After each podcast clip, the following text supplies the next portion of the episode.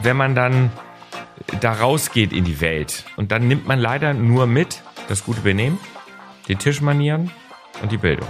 Und die Verhaltensregeln, wenn man dann alleine ist, diese Leitsätze, die möchte ich heute teilen. Und wir gehen hier nicht vom Tisch, ohne dass wir es geklärt haben. Wenn mich heute einer fragt, warum machst du das? Sag ich, weil ich bedeutend sein wollte und bedeutend heißt für andere Menschen nützlich. Wie war denn da deine Prägung im Umgang mit Geld? Aber sagen wir mal auch mit den Risiken der Selbstüberschätzung. Es gibt ja nun auch genug Beispiele erfolgreicher Karrieren, die dann im Dschungelcamp gelandet sind. Das klingt jetzt schon nach der nächsten Folge, die wir aufnehmen müssen. Ne? Da kannst du wahrscheinlich eine Menge draus lernen aus sowas. Paradise is now. Genau jetzt. Und da muss es passen. Diese Folge wird dir präsentiert von Tekis.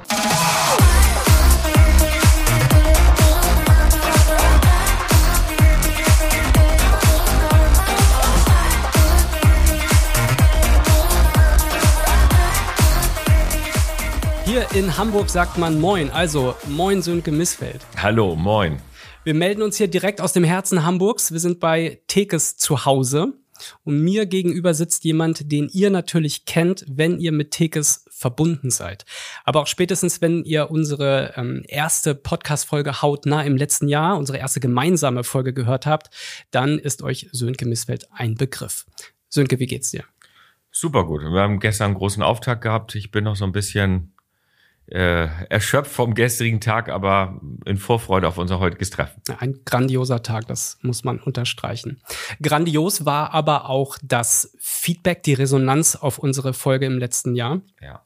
Und dieses Feedback hat uns äh, gemeinsam beflügelt, diesen Dialog fortzusetzen. Hab mir mal so ein paar Stichpunkte rausgeschrieben, die uns da erreicht haben von den Feedbacks. Also was für ein inspirierender Mensch, tolle Ansichten, hat mich zum Nachdenken angeregt. Und ähm, ein Feedback kam des Öfteren, bitte mehr davon.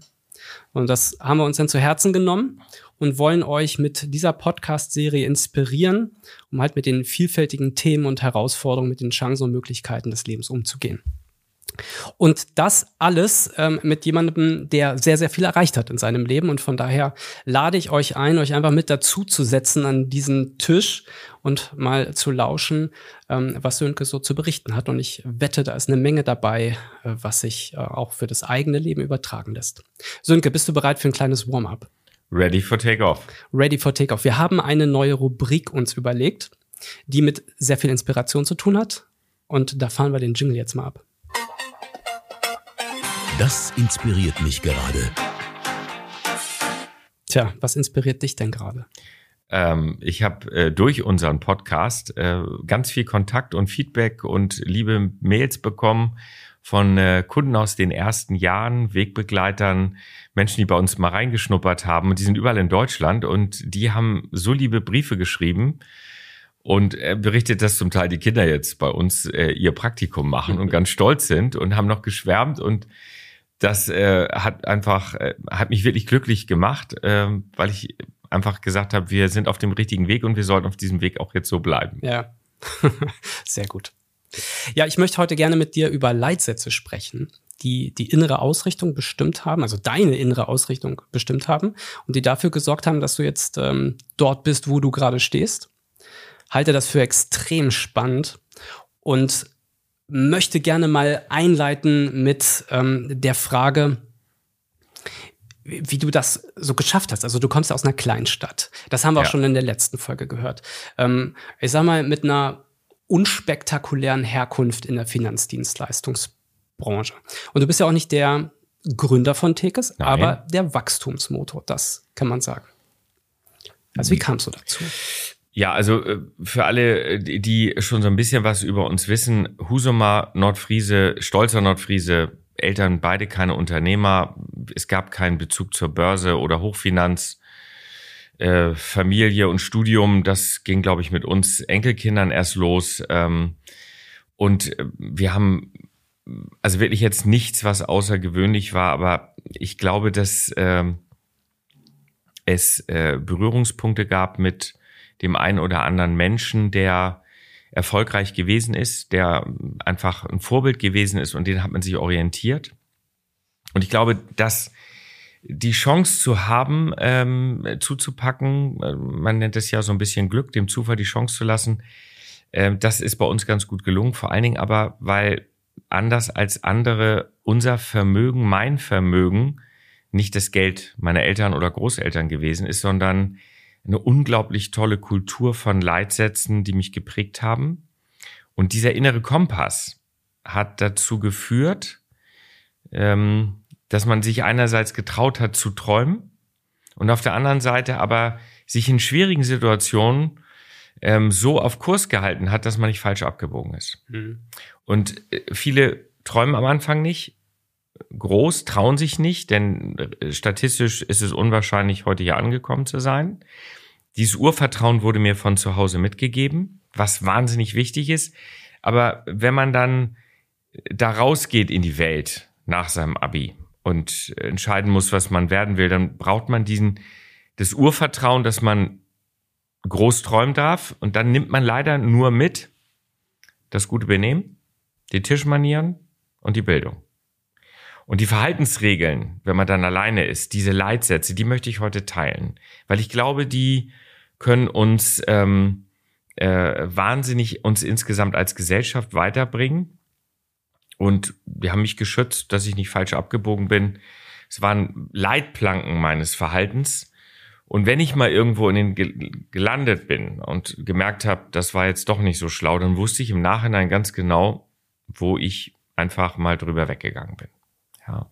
Weil du gute Leitsätze hattest. Weil ich gute ähm, Leitsätze hatte, ja. Ähm, fangen wir doch vielleicht mal mit der Definition an sich an. Was verstehst du unter so einem Leitsatz?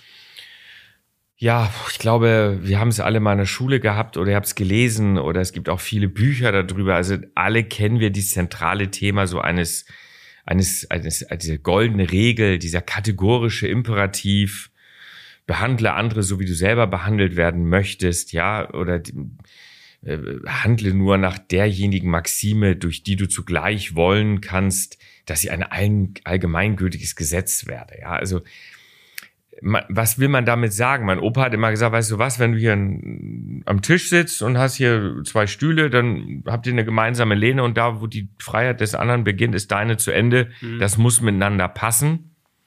Und ich habe irgendwann mir mal die Frage gestellt, kann man es auch so formulieren, so einen Leitsatz, so einen, einen uni universellen und einen über allem stehenden? Was würde passieren, wenn es alle machen würden? Wäre das gut für uns? Und der Einzelne kann mal irgendwas wegschmeißen, aber wenn es alle tun, hm. vielleicht hat einer mal ne, rechts überholt auf der Autobahn, würden es alle tun, wäre es eine Katastrophe. Und das gibt uns immer wieder die Möglichkeit zu zentrieren, dass ja alle auf ihrem Weg sind und wir haben Schnittmengen und Kreuzungen und wir wollen alle irgendwie miteinander klarkommen. Familie und Kinder haben, glücklich und gesund eine Perspektive haben und das geht nur, indem man die anderen berücksichtigt. Hm. Also wenn ich das jetzt mal so zusammenfasse, was ich raushöre, es geht ja vor allem darum, ein gesundes Miteinander zu haben, ohne Spannung. Wie müssen wir uns das bei dir vorstellen? Also was, was wurde dir in deiner Jugend vermittelt? Wer oder was hat dich da besonders geprägt?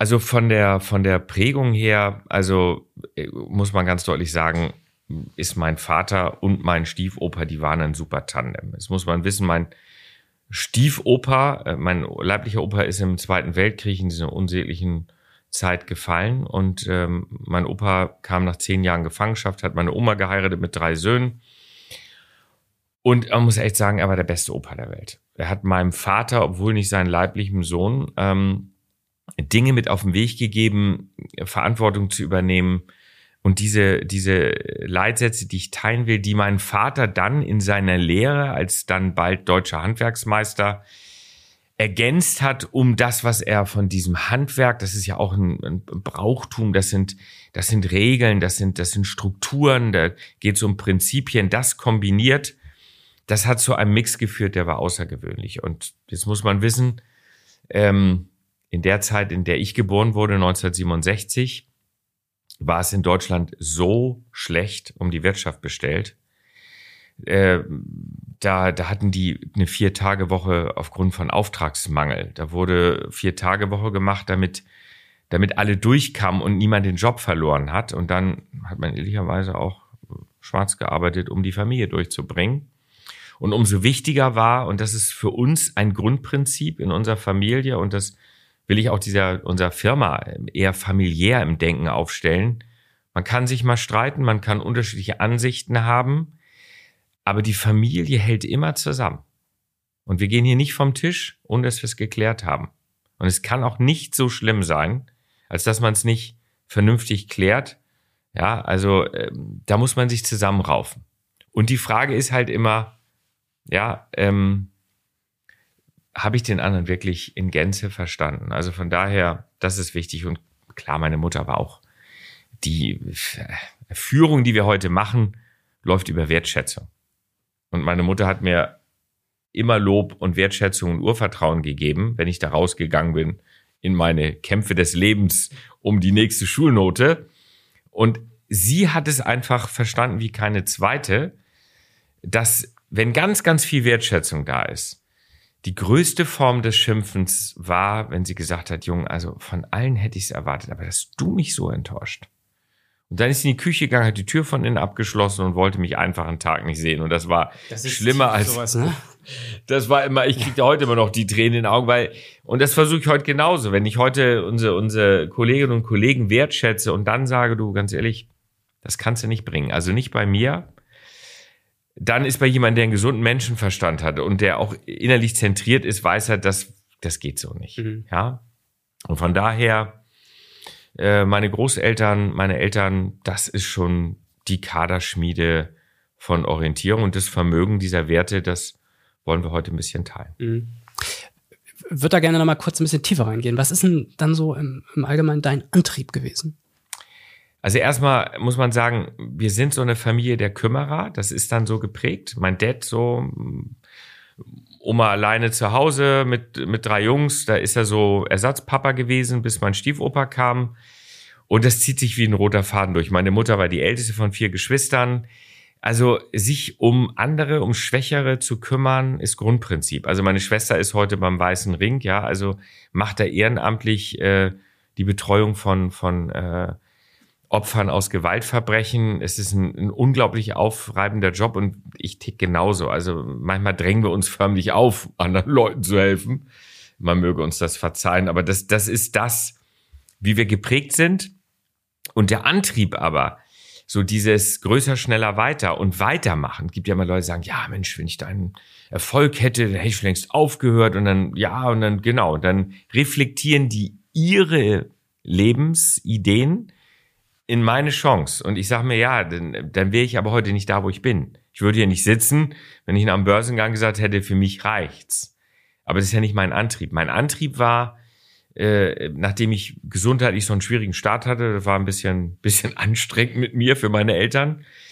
Ähm, ich wollte einfach dazugehören. Also wenn du schon beim Sport irgendwann den Anschluss verpasst hast, dann willst du trotzdem irgendwie gemocht werden. Du, du willst dazugehören. Und ich hatte dann halt einfach den Move mit Leistung in der Schule, den Zugang zu besseren Elternhäusern zu haben. Alle haben gesagt, hier setz dich mal neben den Sönke da, der hat immer gute Noten, da kannst du nicht schlechter werden dann habe ich so das Leben der anderen erlebt, so, wo man dann Musik und Sport und auch eigene Spielzimmer und also wo ich sagte so, oh, also das fände ich jetzt auch nicht so schlecht. Mhm.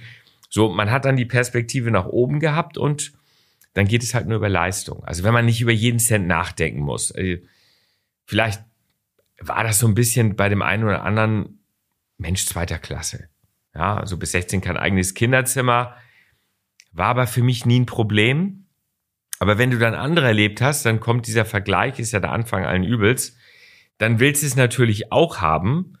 Und klar ist, willst du die Anerkennung. Der eine will es in Form von einer Medaille, der andere hat eine Urkunde, der nächste spielt in der Verbandsliga Fußball.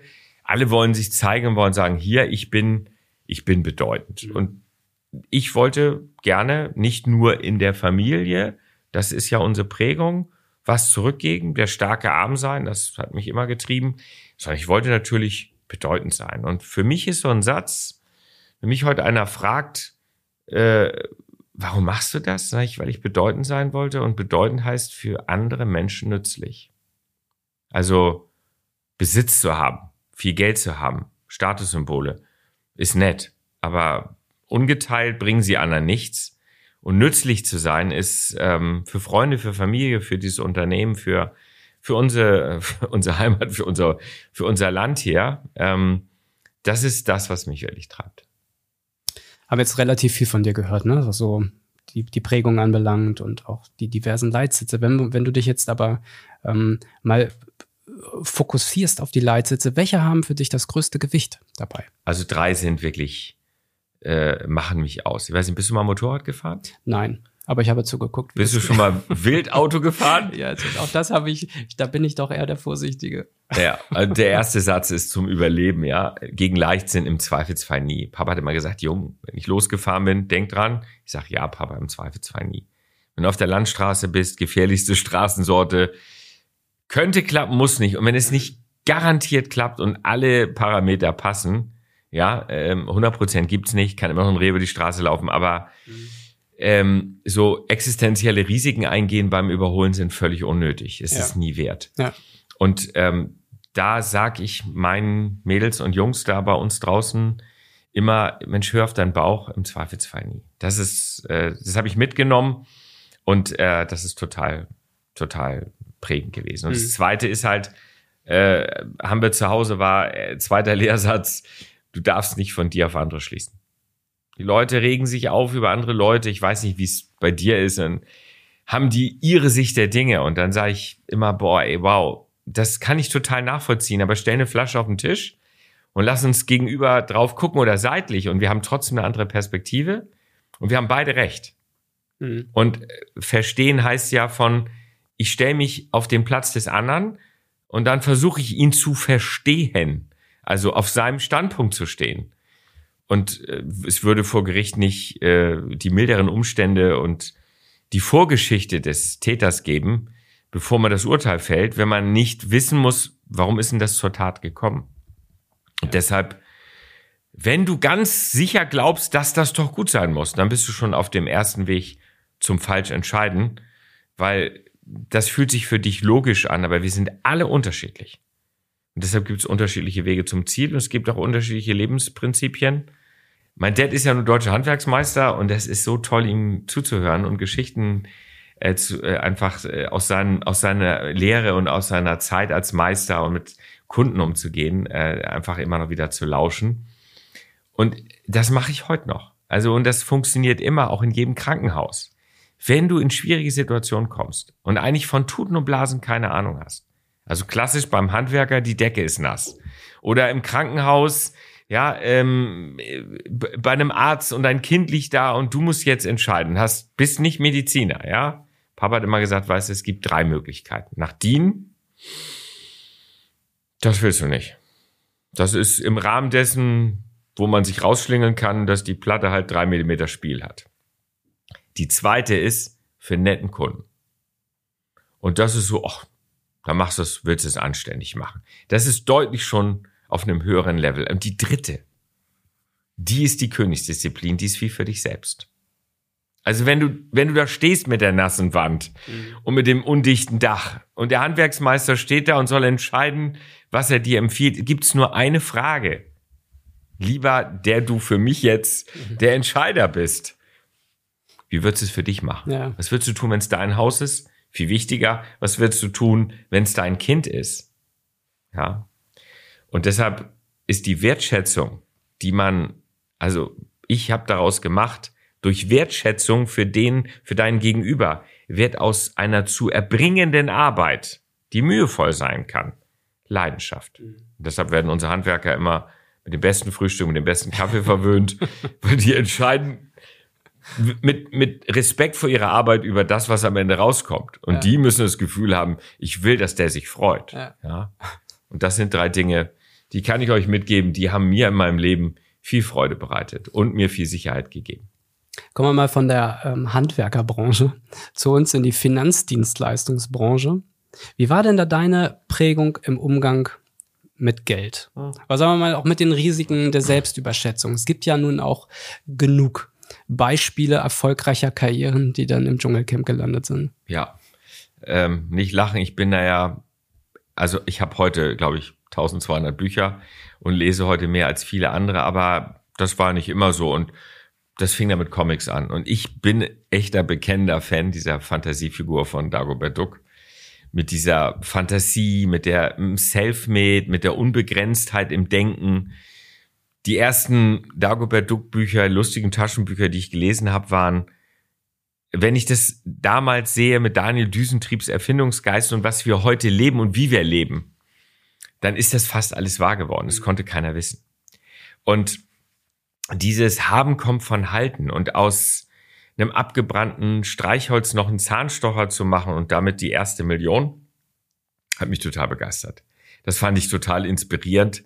Und ähm, ich bin heute jemand, der sich am meisten entspannen kann, heute noch in Zahlen, in Zusammenfassen, in Rechen, mit Excel-Tabellen, weil Erfolg braucht Masse und den muss man anfassen können. Also von der Pike auf gelernt.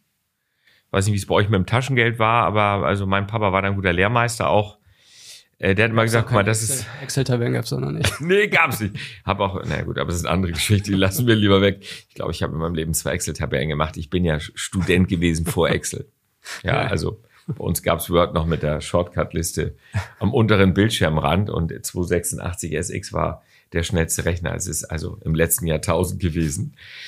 Ähm, mein Dad hat gesagt, das ist dein Taschengeld und wenn du mehr willst, dann musst du mehr machen. Mhm. Also du musst eine Beziehung zu dem Geld bekommen. Ich habe dann bei uns in einem kleinen Getränkeverkauf mit einer Diskothek verkauft, habe dann nicht fünf Mark die Stunde bekommen, gesagt, Papa, ich sage, ich brauche eine Motivation. Dann gab es fünf Pfennig pro Flasche, die ich verkauft habe. Und dann war es ja mein Job dafür zu sorgen, dass das Geschäft eben auch lief. Und das haben wir auf lustige Art und Weise eben geschafft. Oder Samstagmorgen bin ich um sechs aufgestanden vor der Schule. Wir hatten noch Samstagunterricht. Und Dad hat immer gesagt, pass mal auf, wenn die Diskothek am Freitagabend zu Ende ist, schmeißen ja alle Leute ihre Flaschen ins Gebüsch. Mhm ab 7 Uhr sind's meine, bis dahin sind's deine. So und ja, pures Leistungsprinzip. Ja, ja, das hat immer funktioniert. Ich hatte immer so ein äh, extra Taschengeld von 10, 12 Mark, das war unfassbar viel. Mhm. Und deshalb war jede Mark hart erarbeitet und deshalb bin ich heute auch so ein Pfleger, so ein, ach, das muss ja nicht weggeschmissen werden oder das verschenken wir in gute Hände, weil ich weiß, das hat mal was gekostet und das ähm, ist nicht vererbt worden. Und zusätzliches Budget ich habe Zettel ausgetragen, ich habe Nachhilfe gegeben, ich habe Flaschen gesammelt, ich habe einen Ferienjob gemacht, ich habe die ganze Oberstufe, die drei Monate Ferien, den tollen Job bei einer Automatenfirma gehabt, von jungen Unternehmervorbildern, die ich heute noch auf Händen trage. Ja, es war Wahnsinn. Und natürlich dann auch während des Studiums, 34 Stunden universitär, war nun kein Pappenspiel, haben wir bei Tekes angefangen. Mhm. Ja, und deshalb war für mich immer wichtig, Willst du mehr? Dann mach mehr. Und vor allen Dingen rechne mit dem Geld anderer Leute. Ja? Also das, was du hast, also dieses Bekannte auf dem Tisch liegende, das kannst du ausgeben, aber mit Unbekannten und das Geld anderer Leute, ja, wenn der noch und könnte und da haben sich die meisten einfach verhoben. Mhm. Ja. Ähm, das klingt aber auch so danach, dass bei dir jeder Plan zu 100 Prozent aufgehen muss, oder? ja, sagen wir mal so, ähm, die, ich die meisten Pläne, wenn ich da noch Einschwenk mache, ähm, das ist auch eine Prägung aus dieser Zeit, wo ich mehr haben wollte und, und dafür auch mehr getan habe. Ich habe immer mehr für was auch immer gearbeitet als nötig und weniger mich darauf ausgeruht. Mhm. Also wir haben gestern ein riesen Event gehabt. Da sagen alle, das war Magic. Und ich sage, ja, es war drei Monate vorher der Start. Und wir überlassen da nichts dem Zufall. Ja, und da ist alles liebevoll vorbereitet. Das würde auch mit 80 Prozent gehen. Aber ich gebe trotzdem 120. Wenn ich einen schlechten Tag habe, ist es immer noch Outperformance. Mhm. So, und das ist im Umgang mit Geld genauso. Arbeite mehr als du musst und gib weniger aus, als du kannst. Weil ich persönlich glaube, dass die, die Souveränität von jedem Einzelnen, die immer wichtiger wird, die Freiheit, die Selbstbestimmtheit gemessen wird in Monaten, die du von den Rücklagen leben kannst. Und viele haben sogar ein Dispo überzogen. Mhm. Also dann kommt der Druck auf und dann sind sie nicht mehr gut und das macht wenig Sinn. Also von daher, wenn du mich fragst, ob jeder Plan immer aufgehen muss, ja, dann würde ich sagen, nein.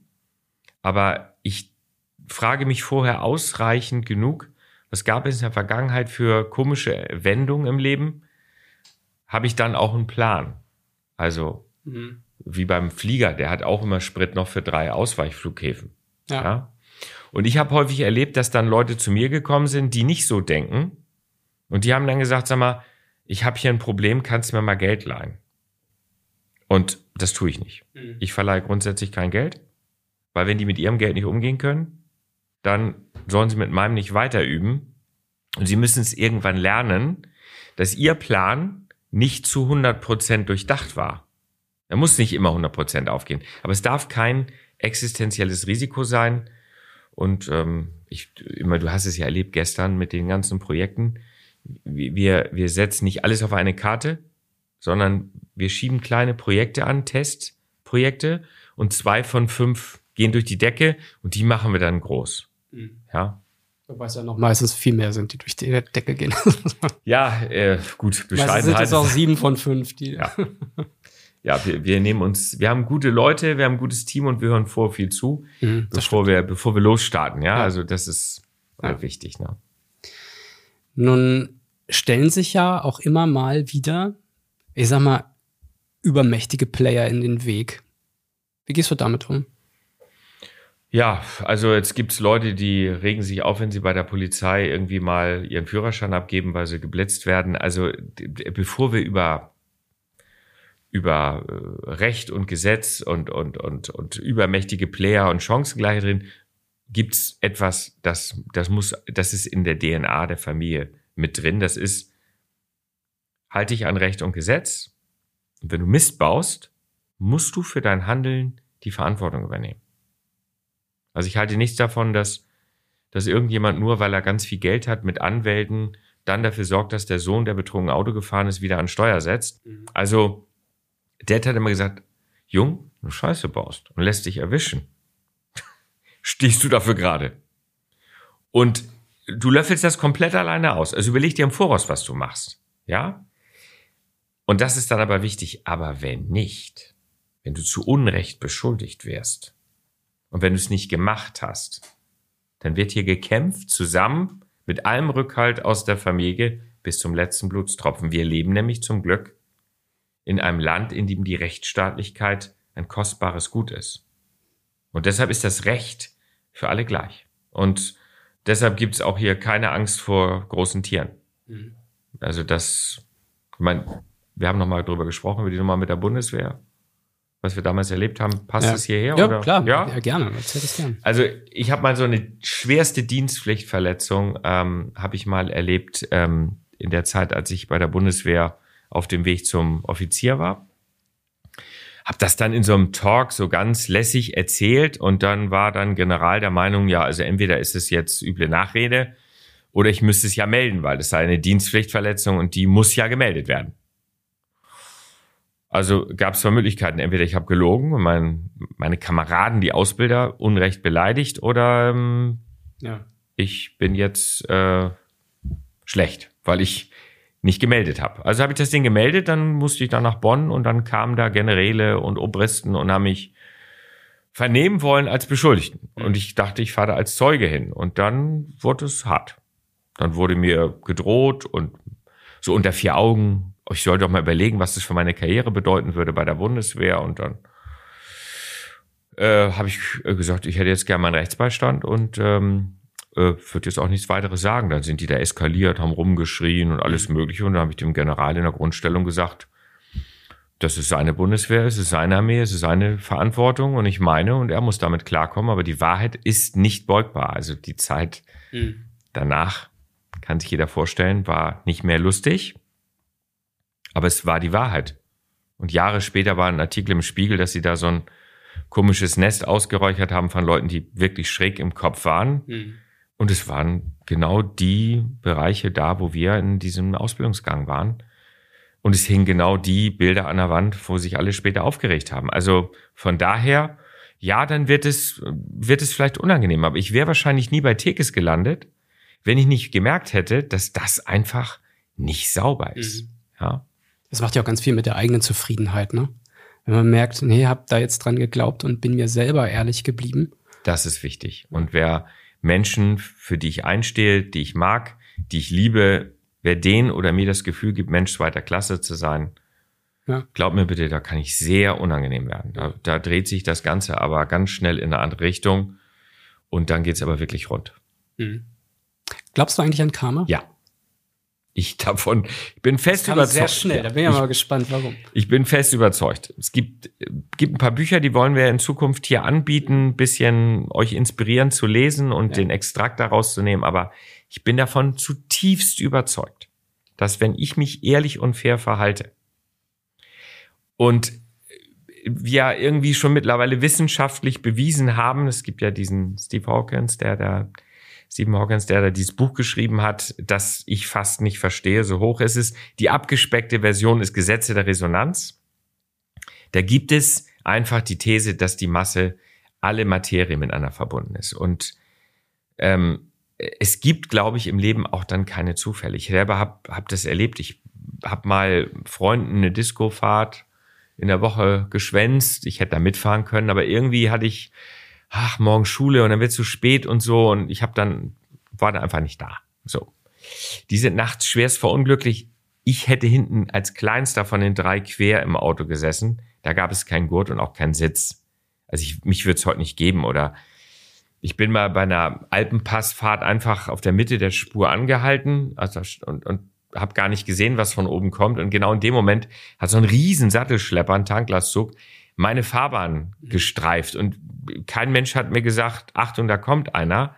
Oder wir haben einen Rundflug gemacht und haben überlegt, nehmen wir den kleinen Hubschrauber, der den großen. Der große, den haben wir dann genommen, weil gesagt, kommen Sie nur einmal im Leben hier. Der kleine ist abgestürzt und, und was weiß ich, ich habe dann irgendwann auf einer Rückfahrt mal aus dem Rheinland nachts äh, den Lutz angerufen und wollten noch irgendwie über Terminlage reden und dann äh, abends um zehn, ja, da ruft man nicht irgendwie jemand noch an. Und dann sagt er, man, pass bloß auf, hier ist so eine Eisfront, die zieht gerade über Hamburg. Das müsstest du gleich sehen. Und dann bin ich Fuß vom Gas und geschlichen und zehn Minuten später bin ich dann in die Warnblinklichter reingeschlichen, weil diese Eis, diese Unwetterfront kam mir entgegen. Ich glaube einfach nicht, mhm. dass das Zufall ist. Ich glaube das nicht. Also das klingt jetzt schon nach der nächsten Folge, die wir aufnehmen müssen. Ne? Da kannst du wahrscheinlich eine Menge draus lernen aus sowas.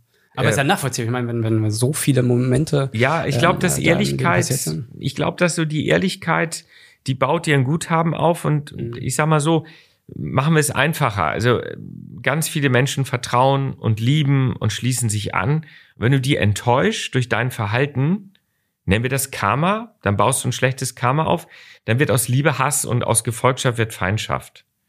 Und je mehr du dann an offenen Rechnungen hast, desto mehr Leute haben Freund, Freude daran, dich scheitern zu sehen. Also je mehr du gibst und dich an das Versprechen hältst und sauber und ehrlich bist, desto weniger Menschen haben Interesse, dir zu schaden. Das ist anfassbarer. Ne? Wie viele Menschen gibt es, die nur Lust haben, eine Beziehung, die irgendwann mal Liebe war, jetzt noch zu zerstören, also einen Rosenkrieg anzufangen? Das hat meistens damit zu tun, dass einer angefangen hat, ein schlechtes Karma aufzubauen. Also ich glaube, dass alles, was du anderen antust, dir auch selber angetan wird. Das, das, äh, und, und ich glaube, dass man sich an nichts bereichern kann und glücklich damit wird, wenn es dir nicht wirklich zusteht. Ich glaube, das wird mit Zins und Zinseszins wird es einem hinterher in Rechnung gestellt. Und deshalb, wenn ich zwei Euro im Flieger in der Lufthansa oder bei Eurowings da irgendwo am Boden finde, wenn ich unterwegs bin, dann gebe ich die vorne ab und sage, ja, ich sind nicht meine, ist auch nicht meine. Mhm. Mach irgendwas damit, aber ich stecke sie mir nicht ein. Mhm. Ja. Ja. Jetzt haben wir ganz viel von dir gehört, was dich so geprägt hat über deine Leitsätze, woran du glaubst, ähm, innere Ausrichtung, Haltung, wenn man Ja sagt, auch Ja mein, wenn man Nein sagt, Nein äh, mein. Also klingt sehr gut, so, wenn, wenn, also wenn ich jetzt du wäre, aber dann stelle ich mir auch die Frage, irgendwann musst du doch auch mal an dir selbst gezweifelt haben auf dem Weg. Oder so Selbstzweifel? Was so, damit? Äh, also jetzt muss man auch wieder ganz ehrlich sein, die Unternehmung, in der ich heute bin, weshalb ich an diesem Weg heute angelangen durfte, an, an, an diesem langen, tollen Weg, die war nicht so perfekt, als wir gestartet sind. Aber die Kraft, die sie mir gegeben hat, auch die Story, hat mich inspiriert, einfach hier eine Chance zu sehen, an der ich ehrlicherweise nie gezweifelt habe. Und dann Jahre später, erst Jahrzehnte später ehrlicherweise, habe ich ein Buch gelesen von Daniel Pink, das heißt Drive. Wollen wir auch nochmal drüber sprechen, wenn ihr Lust habt. Ähm, und ich habe es versucht zusammenzufassen und ich habe gemerkt, dass Menschen intrinsisch motiviert sind, brennen auf Dauer über Jahrzehnte weg, wenn sie die Chance haben, Perspektive, Aufstieg, Weiterentwicklung, wenn es eine Neugierde auf morgen gibt in ihrem Job, und das geht nicht nur bei uns in der Finanz, das gibt es in vielen anderen Bereichen auch, ja, Projekte Umweltschutz zum Beispiel, habe ich ganz tolle Leute erlebt, die das auch erlebt haben. Sinn im Handeln muss da sein, ja, also dass man sagt, das macht was für mich und meine Community, dass man mitgestalten kann, dass man da so einen Verantwortungsraum hat, wo man selber sagt, wie so ein Kinderzimmer, da entscheide ich, dass man Kollegen und Kolleginnen hat, wo man gerne zugehörig ist, dieses Work-Life-Balance zu Work-Life-Blending wird und das ist wichtig. Es muss auch eine leistungsgerechte Vergütung geben. Der eine sagt, dass ich davon gut und gerne leben kann. Dem ist vielleicht so wichtig. Der andere sagt, dass ich Ziele und Wünsche damit erreichen kann. Wenn die gegeben sind, das wusste ich damals aber nicht im Vergleich zu meiner bisherigen Tätigkeit bei der Bundeswehr. Da war das nicht gegeben.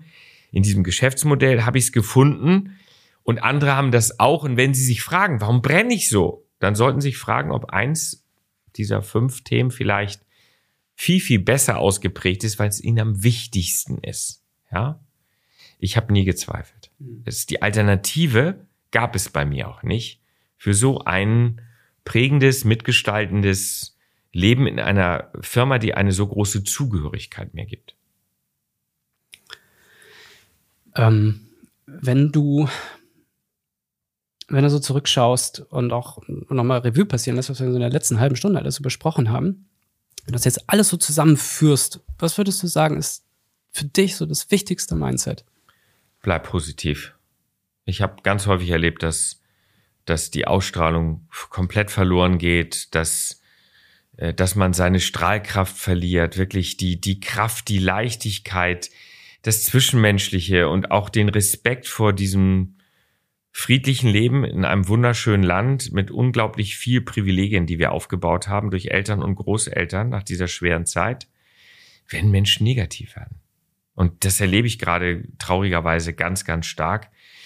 Und äh, unser Gründer, mein erster großer Mentor, Udo Keller, hat damals immer gesagt, der hat sich gar nicht so um die Details, der hat mir gar nicht die Lösung gegeben. Der hat nur gesagt, Sönke, Sie sind ein kluger junger Mann. Wenn Sie positiv sich auf Ihre Herausforderung fokussieren dann traue ich ihm die Lösung zu. Und er hat einfach charmant mit reingebracht, positiv. Weil ich kam mit Sorgenfalten. Und wenn wir ganz ehrlich sind zu uns, dann sind 98 Prozent der Lebensqualität erreicht, wenn wir lecker essen waren, wenn wir keine Schmerzen haben, das Bett frisch bezogen ist und wir in einem warmen Plätzchen mit einer großen Decke mit den Menschen, die wir lieben, mit den Kindern in der Mitte vielleicht bei dem einen oder anderen von euch schon kuscheln und sie keine Sorgen haben, dann ist fast nicht mehr zu steigern. Ja, und alles andere ist Stress. Selbstgemacht on top, irgendwelche Ziele, noch mehr Konsum. Setzt euch mit der Endlichkeit auseinander und genießt den Moment und, und das heute, heute, wir waren gestern total busy, wir haben, ich habe mich total verausgabt und heute Morgen habe ich gesagt, was für eine Idee jetzt den Podcast aufzunehmen. Aber ich habe heute Morgen in Vorfreude so Bock gehabt und es ist, wenn es heute der letzte Tag wäre, hätte ich es jetzt auch genau aufgenommen, weil ich habe da Lust zu. Mhm. Und Paradise is now. Genau jetzt. Und da muss es passen. Ich sehe so langsam die Landebahn unserer heutigen Episode. Bevor ich zur letzten Frage komme, würde ich ganz gerne noch mal eine Rubrik reinbringen, ähm, denn, und Bezug nehmend auf die ähm, erste Frage, was dich so inspiriert hat, also man lässt sich ja inspirieren und dann nimmt man da was mit und dann lernt man da irgendwas draus. So, und jetzt am Ende dieser Folge, glaube ich, gibt es sehr viele Hörerinnen und Hörer, die aus dieser Inspiration der Folge auch eine Menge für sich gelernt haben, Aha-Momente hatten. Ähm, ich habe einen Jingle dabei, du kannst ja mal überlegen, was so dein letzter Aha-Moment war. Und wenn der abgefeuert ist, der Jingle, dann bin ich mal gespannt, was du uns antwortest. Mein letzter Aha-Moment. Ja, also den trockenen Januar, den kennen, glaube ich, ganz viele von euch. Der Vorsatz ist ja immer am 1. Januar ganz hoch und dann kommt irgendwie am zweiten Wochenende der runde Geburtstag. Wir haben in diesem Januar auch äh, mal Alkohol weggelassen. Gestern Abend gab es dann kleines Glas Champagner nach irgendwie 25 Tagen. Ist ja schon fast Februar. Ja, yeah. die Steigerung aber was noch viel cooler dieses Erlebnis gemacht hat, war in der ersten Woche so ein kleiner Bericht in einer Zeitschrift, der zum Thema Leberentgiftung mich wahnsinnig inspiriert hat. Und da stand dann so Artischockenkonzentrat, Bio-Artischockenkonzentrat, Konzentrat von frischem Ingwer, auch Bio-Qualität und dann Cholin, das ist wohl irgendwie alles Gesunde aus grünen Pflanzen. Diese drei in Kombination, die der Leber helfen, so richtig in, in Durchblutung und in eine Entfettung, Entgiftung zu kommen führt zu einer Maximierung dieses Effektes, dass man neue Giftstoffe weglässt. Und ich habe gestern so viel Power gehabt, wie ich sie noch nie gehabt habe. Ich schlafe viel, viel besser. Und komischerweise kommen mir in den richtigen Momenten einfach aus dem Tiefen heraus, aus diesem Unterbewusstsein, noch viel coolere Gedanken. Mhm. Und ähm, ich bin wahnsinnig energiegeladen. Also ich kann es echt nur empfehlen, vielleicht ein Dry February zu machen. Der ist auch kürzer als der Januar. Und dann ähm, beginnt das Jahr trotzdem mit einem Sixpack irgendwie im Sommer, wenn ihr Bock habt. Also man gewi verliert Gewicht, ja. man sieht besser aus, man hat mehr Strahlkraft. Und das war wirklich, das war wirklich Magic. Mhm. Ja, ähm, kommen wir mal zu deinem ähm, ja, vielleicht zu, ich sag mal, zu einem abschließenden Gedanken, den du vielleicht unseren Hörerinnen und Hörern mitgeben möchtest, die diese Folge jetzt sich bis zum Ende angehört haben, die eine Menge gelernt haben, die sich haben inspirieren lassen. Was würdest du ihnen mit auf den Weg geben? Macht euch für euch ganz alleine egoistisch klar, wer ihr seid und was ihr braucht, damit ihr glücklich lebt, glücklich werdet und wo ihr hin müsst, um glücklich werden zu können. Ihr müsst für euch klar und ehrlich definieren, was ihr wollt. Ich habe neulich eine junge äh, Tochter von, von einem Freund, die hatte ja so Sorgen, ja und Studium und ich liebe meine Pferde und so. Und dann habe ich gesagt, du weißt du was, ich bin mir ganz sicher, es gibt den Traummann, es gibt den Traumstudienplatz und er geht auch mit Pferd. Wenn du dir das aber für dich als Ziel setzt, dass du ohne dies Reiten und Pferd nicht kannst und willst, dann wird es einen Platz geben, den musst du suchen und da wird alles miteinander gehen. Und dann wird der Traummann dazukommen, der auch Pferde liebt und auch auf Pferde nicht verzichten will und auch seine Traumprinzessin sucht. Und das ist wichtig. Wenn ihr wisst, wer ihr seid, wisst ihr, mit wem ihr euch verbinden könnt. Wer ist dann die bessere Hälfte, die euch ergänzt? Wer ist euer Freundeskreis? Wo wollt ihr leben? Mit welchem Ort, mit welcher Gemeinde wollt ihr euch verbinden? In welchem Land? Was wollt ihr beruflich als Verbindung sehen.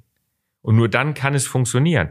Stellst du das mit 40 fest, dann kommt diese Midlife-Crisis, dass du nämlich feststellst, ich bin eigentlich ganz wer anders und ich wollte es auch ganz anders und dann bricht es auseinander. Mit 40 neu zu starten, mh, hm, schwierig.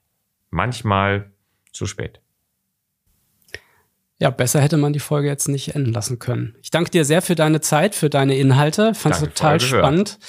Ähm, und ich glaube, das ist auch wieder so eine Folge, die hörst du dir nicht nur einmal an, da hast du mehrfach was davon. Ja, wir wollen ja auch diese Zusammenfassung dieser Leitsätze euch noch mit auf den Weg geben, denn wir wollen ja bedeutend sein, weil wir euch nützen. Genau. Und in diesem Sinne freuen wir uns natürlich auch schon auf die nächsten Folgen, die wir gemeinsam für euch aufnehmen. Und damit ihr die nicht verpasst, empfehlen wir euch, diesen Podcast zu abonnieren. Und wir freuen uns natürlich ähm, über euer Feedback, wie es euch gefallen hat. Ja. Also, Sönke, vielen Dank. Ja, vielen Dank für euer Gehör. Euch allen, genau, danke fürs Zuhören und bis zum nächsten Mal. Ciao. Ciao.